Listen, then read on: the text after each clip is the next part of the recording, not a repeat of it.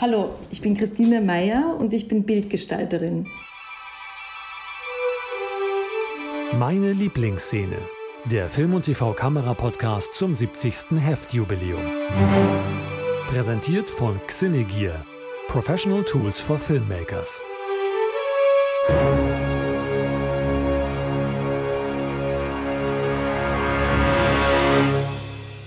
Hallo und herzlich willkommen zum Podcast Meine Lieblingsszene vom Fachmagazin Film und TV Kamera. Aus Anlass des 70. Heftjubiläums sprechen wir hier mit BildgestalterInnen über ihre Lieblingsszene aus den letzten 70 Jahren Filmgeschichte, aus den letzten sieben Filmjahrzehnten. Ich begrüße hier heute als Gast bei mir, und bei mir ist natürlich auch Quatsch wieder, weil wir übers Telefon verbunden sind, die Bildgestalterin und äh, DOP Christine Ameyer. Hallo Christine. Hallo. Du hast dir für unser Gespräch einen Klassiker aus den 60er Jahren herausgesucht.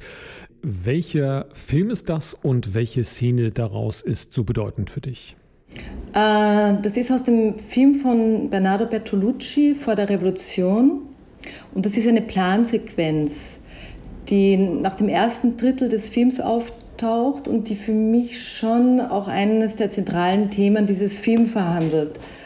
Und ja. ich muss aber noch etwas dazu sagen. Das Ding war, es ist sehr schwer, die Lieblingsszene zu finden. Und ich habe mich entschieden, Fall, ja. Äh, nachdem du mich eben gefragt hast, welche Szene kommt mir zuerst in den Kopf? Und das war diese Szene. Und ich habe das aber dann auch nicht verändert, weil das Interessante war, dass ich den Film vor 25 Jahren gesehen habe. Aber mhm. komischerweise, und das ist ja oft tagesabhängig oder wo man sich gerade befindet, war diese Szene, ähm, ja, kam, also war die, das war die erste Idee und ich habe das dann auch so lassen. Weil natürlich denkt man dann auch noch nach, mein Gott, die Lieblingsszene und natürlich hat man hunderte oder ich habe gedacht, ich bleibe jetzt bei der Szene da gab es dann eine interessante Entwicklung, aber dazu später vielleicht. Äh, wir können vielleicht den Film noch mal kurz einordnen. Der ist von 1964. Ähm, den Regisseur hast du schon genannt, Bernardo Bertolucci. Äh, Kameramann war Aldo Scavarda, der auch schon zuvor mit Michelangelo Antonioni zusammengearbeitet hat. Und eine ganz interessante äh, Geschichte, dass der junge Vittorio Storaro als Camera Operator, als Schwenker tätig war, der dann ja, wie wir heute wissen, zu ähm, wirklichen Größen, ähm, die zumindest Aldo Scavara dann hinter sich ließen, äh, sich aufgeschwungen hat. Und äh, in meiner kurzen kleinen Recherche zu vor der Revolution ähm, äh, fiel dann noch ein Name äh, in meinen Blick, und zwar der des Editors äh, Roberto Perpignani, der tatsächlich nicht nur äh, Il Postino, The Postman Schnitt von 1994, sondern der tatsächlich immer noch aktiv ist, was ja zu jemandem, der in den 60er Jahren schon solche großen Filme gemacht hat, nicht selbstverständlich ist. Und ähm, der hat zumindest jetzt auch noch äh, äh einen Film in der Postproduktion, hat natürlich viele ähm, Geschichten dort vor Ort, also in Italien gemacht. Ähm, aber das fand ich ganz, äh, ganz interessant. Genau, gibt es, ähm, kannst du die Szene ein bisschen beschreiben, über die wir da sprechen? Es geht ja um den, in dem Film ganz, ganz kurz gesagt, um äh, den jungen Fabrizio, äh, der sich ähm, äh, mit seiner ähm, etwas älteren äh, Tante Gina äh, ja anbandelt und dann eine ja, in, incestuöse Beziehung, muss man sagen, äh, eingeht. Ähm, und das Ganze ist ja so ein bisschen politisch angehaucht. Die sprechen viel über Politik, äh, schwelgen so ein bisschen in äh, melancholischen Gefühlen füreinander, auch für die äh, für dieses äh, revolutionäre ähm, äh, Gefühl, was äh, in einem Zitat, der dem Film auch den Titel gibt, zu Anfang des Filmes so ein bisschen anschwingt. Ähm, kannst du so ein bisschen erzählen, wie, wie diese Szene auch in der Erzählung eingebettet ist? Na, diese Szene ist eine der ersten Annäherungen der beiden. Und ähm, also es gab schon eine Annäherung, aber in dieser Szene kommen sie zusammen oder die wird halt intim in einem Raum, der eigentlich für sie gefährlich ist, weil sie eine, hm. eine heimliche Beziehung ist. Und das Interessante an dieser Szene, also auch wenn man es jetzt nicht in dieser Einbettung sieht, ist eben, ähm, wie die Kamera und ähm, diese Szene beschreibt in einer Einstellung. Und das hat mich immer fasziniert. Mich haben sowieso Plansequenzen immer fasziniert, aber die eben besonders, weil sie so, sie hat eine ganz besondere Sinnlichkeit. und auch seinen Körper. Und äh, das hat mich eben fasziniert. Und äh, sie, ihr gelingt es auch, während dieser Szene mehrere Zustände zu beschreiben. Und ich genau, habe das ja. Gefühl, dass nur das Medium Film das kann. Also ich habe mir gedacht, diese Szene kann man nicht jetzt, wenn man sie beschreibt oder man kann sie oder nur hört, also es ist etwas ganz Cinematisches. Ich weiß nicht, ob ich das jetzt richtig erkläre, aber da denke ich mir, dass das hat, diese Szene hat für mich eben, oder ist ein Ausdruck dieses, das Medium Film kann. Und das Interessante aber bei meiner Wiederentdeckung dieser Szene, weil sie war natürlich, dass der ganze Film das aber nicht hält. Aber diese Szene sehr wohl. Und wenn ich die Szene jetzt so beschreiben soll, dann ist es eben eine sehr, im Grunde genommen auch eine sehr einfache Szene. Ähm, also die Kamera gleitet in so einer tätigen Aufnahme, geht sie von Gesicht zu Gesicht. In diesem Raum befinden sich eben die Großmutter, der Vater, dann Fabrizio und Gina. Und äh, die Kamera gleitet ganz nah von der Großmutter zum Vater. Es wird irgendwie so Smalltalk. Ähm, also es, oder der Dialog ist überhaupt nicht wichtig. Die Großmutter liest mhm, aus der genau. Zeitung vor und da ist gerade ein Artikel über, über den äh, General, wie heißt der schnell? General Slana, glaube ich, eben aus dem Algerienkrieg. Mhm. Ähm, der Vater ähm, redet übers äh, Essen und übers Wetter und äh, Gina redet auch übers Essen. Also es ist eben so irgendwie so ein lapidarer Dialog, der im Grunde genommen mit der Aufladung in diesem Raum nichts zu tun hat. Und gleichzeitig ist, wie soll ich sagen, gleichzeitig merkt man die Welt da draußen, die kollabiert gerade. Da ist eben Algerien, aber wir reden über das Essen, wir sind in einem geschützten Raum.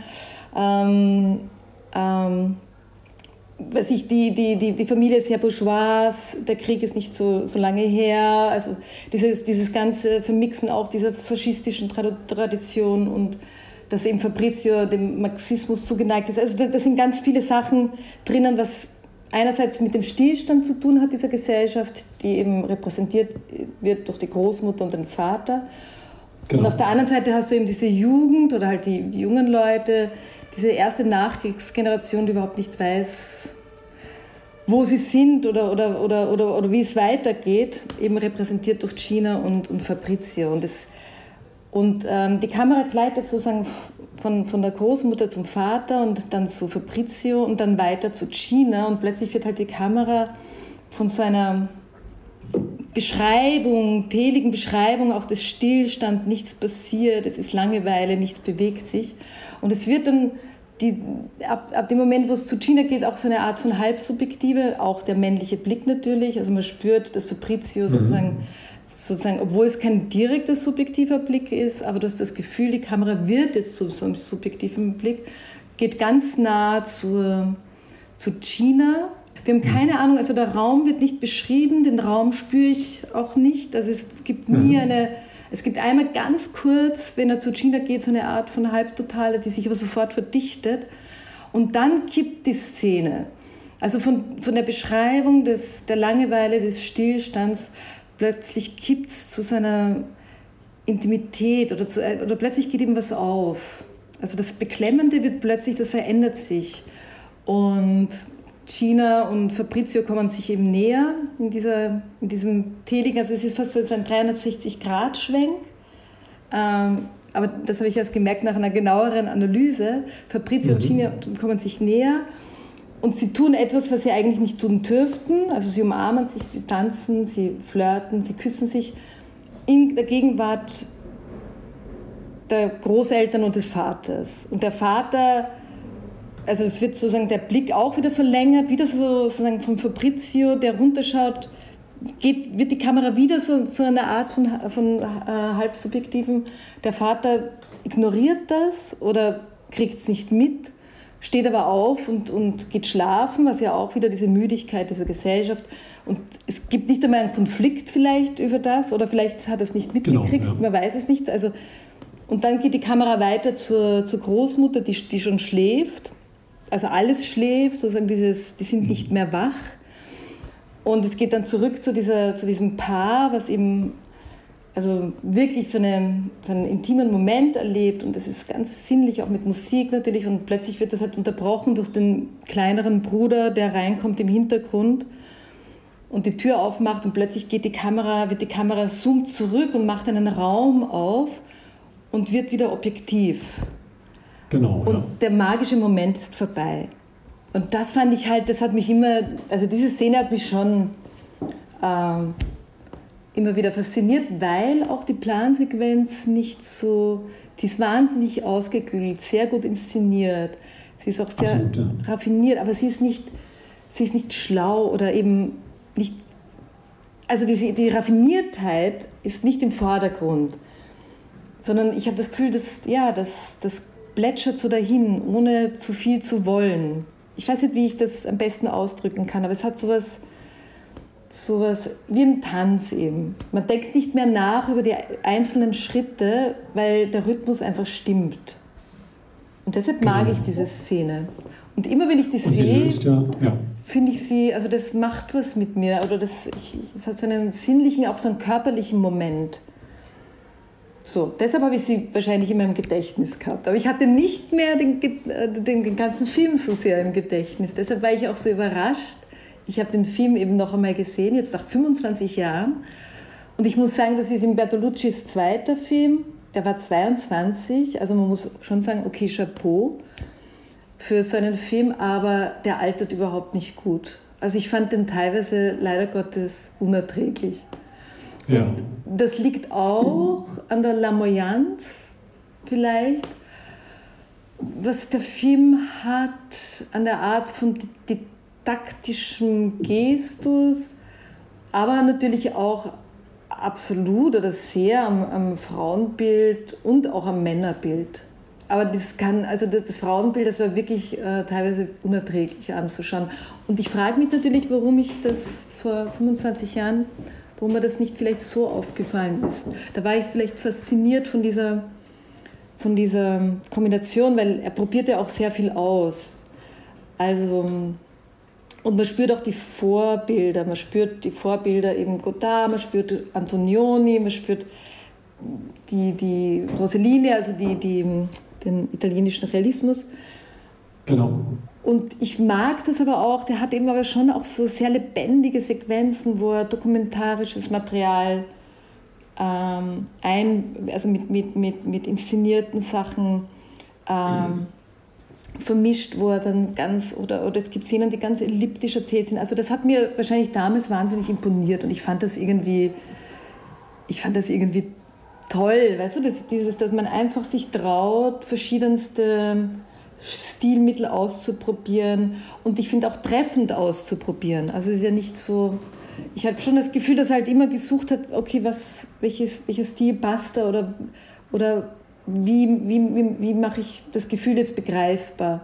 Was ich sehr schön fand, war auch seine, wie er, seine, wie er, wie er Parma beschreibt, also die Stadt Parma, und ich glaube, er kommt ja auch aus Parma, also wo auch die Stadt sozusagen wie so ein dritter Hauptdarsteller ähm, eingeführt wird. Und ich fand, ich fand das einen ganz schönen Blick auf Parma, weil es auch nicht so ein unter Anführungszeichen touristischer, sondern ein sehr subjektiver Blick ist auf diese Stadt. Und das mochte ich, glaube ich, damals auch. Und ich glaube, ich hatte mir auch damals nochmal angeschaut, bevor ich Nordrand, bevor wir Nordrand irgendwie äh, vorbereitet hatten, das erste Mal, das war, glaube ich, 96, damals schon begonnen. Ja. Und da habe ich mir auch viele Gedanken gemacht, wie geht man mit der Stadt Wien um? Also das war mein erster Spielfilm. Und das waren, wie zeigt man Wien? Dass man es muss man es erkennen, muss man es nicht erkennen. Und wir haben uns natürlich auch entschlossen, das Wien zu zeigen, was eben nicht, nicht bekannt ist. Es gibt zwar eine Szene im Nordrand, wo man, das ist am Stephansdom, weil halt dort wirklich gefeiert wird zu Silvester, aber sonst sieht man eher ein Wien, was man nicht kennt. Also es waren so Unorte. Und da habe ich mich sehr beschäftigt mit, mit ja, wie, wie, wie führt man eine Stadt ein? Weil Wien auch Nordrand, glaube ich, also einfach eine große Rolle als Stadt gespielt hat. Und lass mich da kurz einhaken. Ist, geht das eher über den Weg oder hast du den Weg eher gewählt, dass du versuchst, die ikonischen Orte, die eine Stadt ausmachen, zu vermeiden, was ja vergleichsweise einfach ist? Oder diese auch in, ihrer, ähm, in ihrem Mitschwingen in vielen anderen Orten äh, extra rauszuhalten. Also wirklich auch versuchen, Ecken zu finden, die vielleicht wie eine andere Stadt wirken. Nein, ich glaube, wir haben uns das sehr an die Figuren gehalten. Also an die ja. Orte, die diese Figuren äh, also betreten würden oder wo, wo sie sich aufhalten. Mhm. Ähm, und dadurch, ich meine, es gibt zwei ikonische Orte in diesem Film von Nordrand. Das war eben, wie gesagt, der, der Stephansplatz, der zu Silvester wirklich ein Zentrum ist in dieser Stadt und wo die Leute von überall herkommen. Also das war auch für die Figuren richtig, dass sie dort feiern. Und das Zweite bei Nordrand würde ich sagen, das ist die AIDA, das Kaffeehaus. Das ist diese Kette. Mhm. Ja. Was der zweite ikonische Ort ist, den man vielleicht jetzt nicht so, so als erstes äh, mit Wien verbindet, aber dann doch, also wenn man eben die AIDA sieht oder die Farbigkeit, dieses, ähm, also diese Torten und also das ist ein, ein, ein, ein, nicht spezifischer Ort, aber sozusagen ein, ein Ort, der natürlich für Wien steht mit der Kaffeehauskultur und der Konditoreikultur. Aber wir haben uns das sehr, eigentlich sehr an die Figuren gehalten. Dass wir sagen, okay, wir beschreiben die Orte, ja, die für die Figuren stehen. Es gibt dann einen Ort, der aber alle zusammenführt, das ist Wien Mitte, aber das ist eben die S-Bahn-Station Wien Mitte, die unter Wienern natürlich auch sehr bekannt war, aber wo wir gedacht haben, okay, das ist ein Ort, wo wahrscheinlich alle vier Protagonisten zusammenkommen würden, weil das eben so ein, eine Schnittstelle ist, eine Verkehrsschnittstelle. So. Aber sonst, aber, aber trotzdem, also das Wien es gibt natürlich auch so diese S-Bahn-Fahrten, wo man das Wien sieht. Es gibt die Donau, die Brücken, die natürlich dann auch eben Rumänien mit Wien verbinden. Also da haben wir genau, ja. die Donau sozusagen als, als, als Verbindungsader zwischen dem auch Balkan und Rumänien und, und Wien, wo auch natürlich an diesen Adern sich zum Beispiel auch dieser Balkankrieg entwickelt hatte. Das, das, das war uns schon ein, ein wichtiges ein wichtiges Symbol, die Donau. Tatsächlich, da, da, da hat sich dann vieles kristallisiert, eben in dieser geografischen Ausrichtung. Weil es natürlich auch um den Balkankonflikt geht, weil es auch darum geht, dass Leute aus Rumänien kommen, um, um in Wien zu arbeiten. So, da haben wir empfunden, dass die Donau da äh, ein wichtiger Ort ist oder ein Verbindungsort sein könnte. Äh, gibt es denn so ein Element, ähm, so ein verbindendes Element, was jetzt von, ich sag mal, ähm, äh, von der Visualität über die ähm, gesellschaftliche Geschichte, also Revolution etc., wir hatten das gerade oder du hast es gerade äh, beschrieben bei der Beschreibung der Szene und tatsächlich den äh, äh und die Stadt ähm, was das verbindet? Also hat, findet er da eine, eine, eine Sprache in der Stadt, ähm, die das Ganze so ein bisschen, was er, was er auch erzählt auf der Hauptebene, ähm, die das Ganze so ein bisschen unterstreicht, visuell? Naja, visuell ist ja die Stadt ganz oft dokumentarisch beschrieben. Und es kulminiert ja dann am Ende, wenn er, wenn er, wenn er das bourgeoise, ähm, wie soll ich sagen, das bourgeoise Ereignis beschreibt, nämlich das Gehen in die Oper ja. Was auch dokument, also wo man merkt, es ist dokumentarisch gedreht und es gibt ein unten und ein oben und es gibt eben eine Hierarchie, was er ja vorher auch beschrieben hat, nicht so sehr dann in den dokumentarischen Sachen, aber es gibt das bäuerlichere, es gibt eben den Po mit den Arbeiterinnen, es gibt die Jungs, die halt in diesem wahrscheinlich vergifteten, also ich habe das immer das Gefühl gehabt, das ist ein vergifteter Fluss, keine Ahnung mhm, warum, ja. aber die dort spielen und wo man merkt, ähm, die, die, die wohnen wahrscheinlich in Slums und er beschreibt ja die, diese, diese Stadt aus verschiedensten Ecken. Das Bourgeoise, das kulturelle, das, das Arbeitermilieu, das intellektuelle Milieu. Also er, hat, er, er beschreibt diese ganz verschiedensten Hierarchien und, und findet aber auch, zum Beispiel finde ich diese Sequenz da am Fluss, das hat für mich am meisten mit Antonioni zu tun. Also da habe ich das Gefühl, okay, das, das ist äh, eigentlich fast die ganze Kadrage und die Inszenierung könnte aus einem Antonioni-Film sein. Also da mhm. hatte ich am meisten das Gefühl, das ist Antonioni, während zum Beispiel dieses, diese Szene nach dem Kino, wo er seinen einen Freund trifft, wo sie über das Kino sprechen, was ja auch wieder so selbstreflektiv äh, ist. Also der Film im Film, Ähm, das könnte auch Godard-Szene sein, wo sie dann halt irgendwo sitzen in so einem Vorraum und, und, und über, über das Filmemachen sprechen. Also man ja, spürt genau. manchmal so die, die verschiedensten Elemente und dann halt das Dokumentarische dazwischen, was viel zu tun hat wahrscheinlich also mit dem italienischen ähm, Nachkriegskino und, und sehr spürbar dokumentarisch auch ist. Absolut, aber da, was ja auch sehr stark äh, dann natürlich die also überhaupt der, die, der dokumentarische Gestus, äh, der dann ja, man kann fast sagen, das erste Mal in der Filmgeschichte auch ins Fiktionale ganz stark äh, oder vom Fiktionalen vereinnahmt worden ist von der Nouvelle. Aber ich würde noch auf einen anderen Film verweisen. Ja, sehr gern. Gefallen ist, das ist nämlich Bonheur von, von Agnes Wader, der ja auch oh, eine, ja. Eine, eine, eine, ein Paar behandelt, aber der sozusagen äh, den ich, also der nicht altert. Ich habe das Gefühl, bei Bonheur, gut, das ist jetzt auch schon eine Weile her, dass ich ihn gesehen habe. Ich glaube, den habe ich mir vor eineinhalb Jahren noch einmal angeschaut. Aber Le Bonheur ist viel tatsächlich irgendwie diese Radikalität, die sie da hatte, diese, diesen Stil, den sie da, ähm, äh, den radikalen Stil, den sie da angewandt hat, der ist nicht, der altert nicht.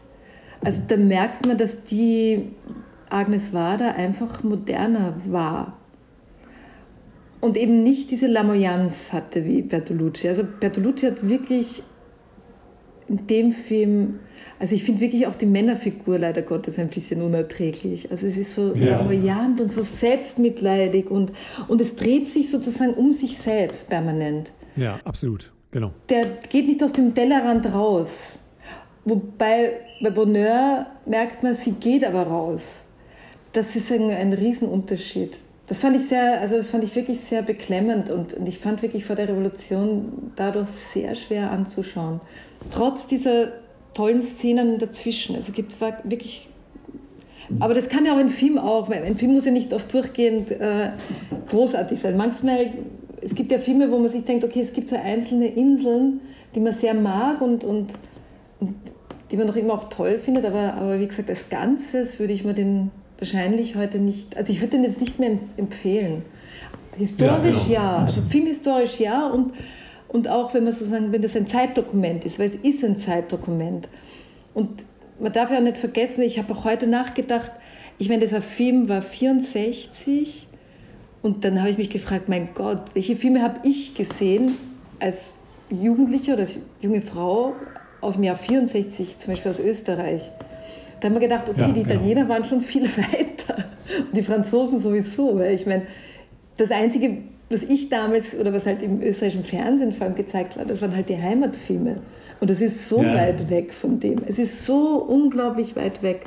Also da hat sich ein, ich meine, ich war ja gerade, Entschuldigung, ich tue jetzt, also ich assoziiere es ja, aber ich war am Wochenende in unserer Ausstellung ja. im Historischen Museum über die, und da gab es eine Ausstellung über die gottbegnadeten Künstler, also über die Nazi-Künstler. Und ganz viele dieser Künstler damals aus dem Faschismus oder aus, dem, aus dem Nationalsozialismus haben ja dann das, das, die Kunstwelt ja noch weiter geprägt in Deutschland, ich meine in Österreich ja auch. Also die waren Lehrende in der, auf den Kunstakademien, die haben weiterhin Aufträge bekommen.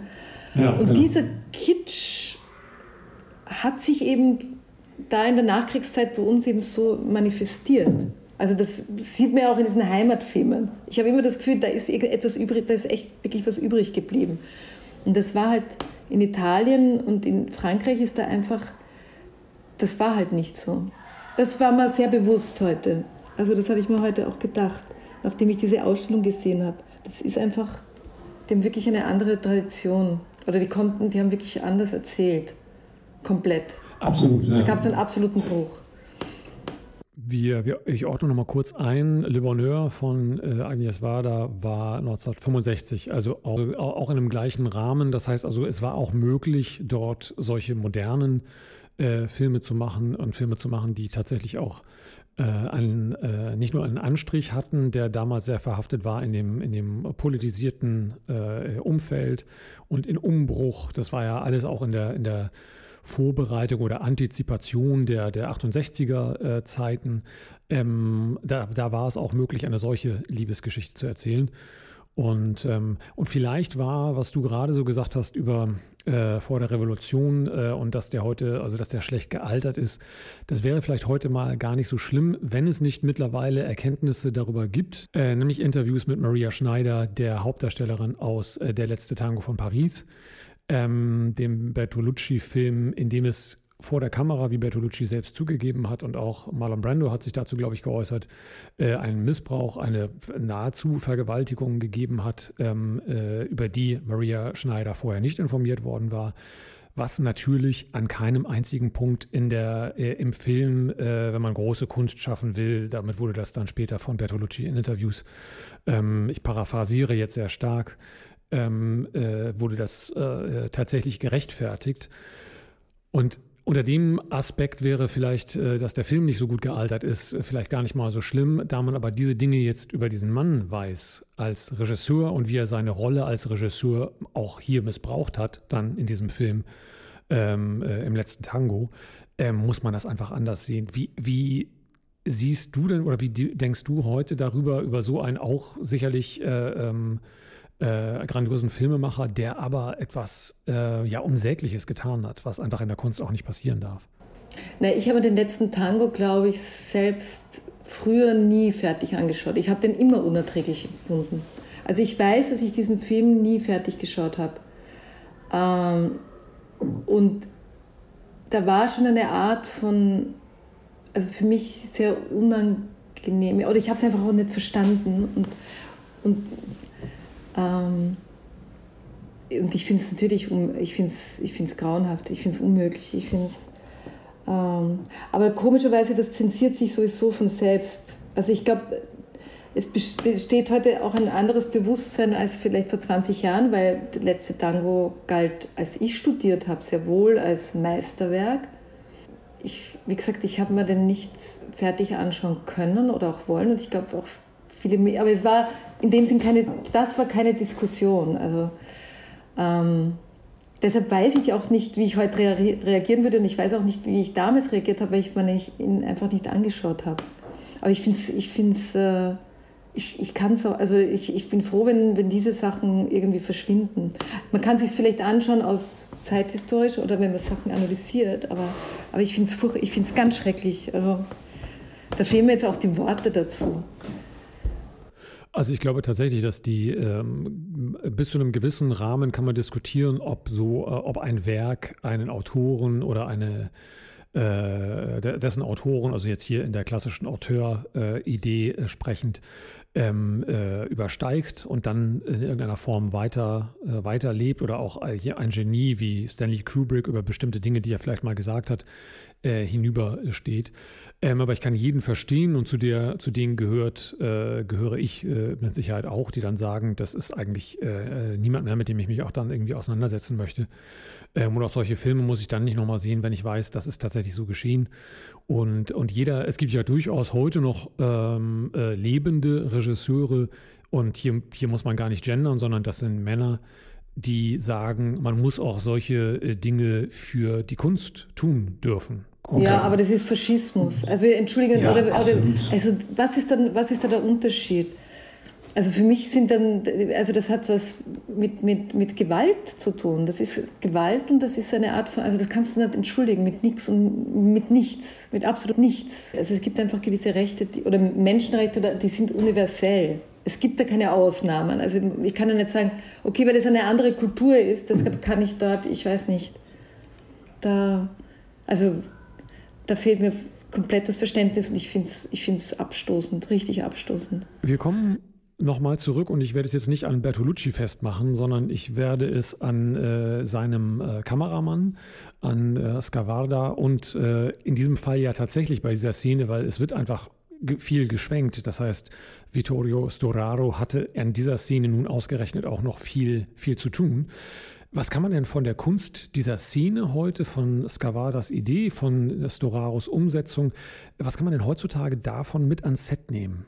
Als, als Idee, als, als Inspiration? Man merkt bei, bei, bei diesem Schwenk, Zoom, Fahrt, das ist eine Kombination, dass die Kamera denkt oder dass sie mitdenkt, mitfühlt. Mhm. Also die, die Und das ist ja, okay, das kann, das kann man ja teilweise auch planen oder auch nicht, aber ich habe das Gefühl, da, da stimmt die ganze Intuition, da stimmt genau, wann er wie hingeht, wann er wie nah ist, wann er das Bild aufmacht, wann er es wieder verengt. Und das hat was mit, mit ja, das ist eine denkende Kamera, das ist eine, eine Kamera, die halt wirklich in, in, also ein Teil dieser Szene ist. Anders kann ich das jetzt nicht aber, aber man spürt, dass sie, dass, sie mit, dass sie absolut mitdenkt. Ja. Äh, könntest du das in einen Tipp für, für äh, junge Kameraleute ähm, gießen? Das ist schwer jetzt zu formulieren, aber ich, ich glaube, aber, aber das machen die Leute sowieso, aber dass man immer in der Geschichte mitdenkt, also mit den Figuren mitdenkt. Mhm, ja. Das ist wie ein Tanz. Und ich habe auch das Gefühl, man spürt sehr, ob eine Kamera mitdenkt oder nicht. Ähm, oder ich habe das Gefühl, ich, ich spüre das.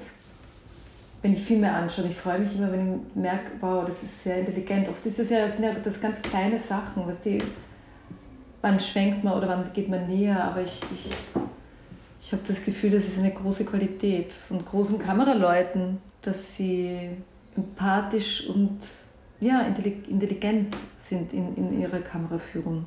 Also dann kriegt es halt was Eigenes oder was Doppelbödiges oder, oder kriegt vielleicht dann ein paar mehr Schichten. Großartig, liebe Christine. Ich danke dir sehr herzlich für deine Zeit und für das schöne Gespräch und hoffe, dass wir uns äh, in absehbarer Zeit zu einem ähnlichen Thema wieder so schön zusammenfinden können. Danke vielmals. Vielen, vielen Dank. Okay, noch einen schönen Abend. Meine Lieblingsszene ist ein Podcast vom Fachmagazin Film und TV Kamera. Moderation und Produktion Timo Landsiedel. Musik Kevin MacLeod, The Curtain Rises. Wir bedanken uns herzlich für die Unterstützung bei unserem Sponsoren Xenegear. Professionelle Ausrüstung und Schulungen für Profi-Filmemacher. Mehr Informationen und die begleitende Reihe im Heft finden Sie unter film- und tvkamera.de. Wollen Sie keine Folge mehr verpassen? Dann abonnieren Sie den Podcast auf film- und tvkamera.de slash podcast.